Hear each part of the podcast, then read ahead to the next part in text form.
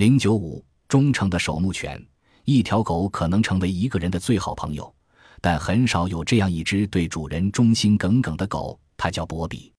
十九世纪五十年代中期，苏格兰爱丁堡的一名警察约克·格雷收养了博比，于是主仆形影不离。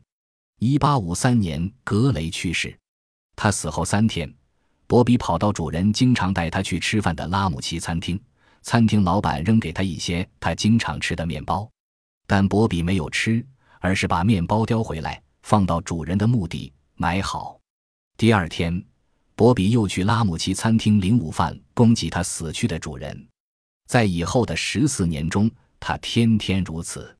除此之外，他从不离开主人的墓地一步。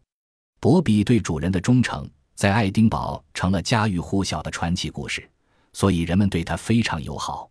一八七二年，博比老死，被葬在他主人的墓旁。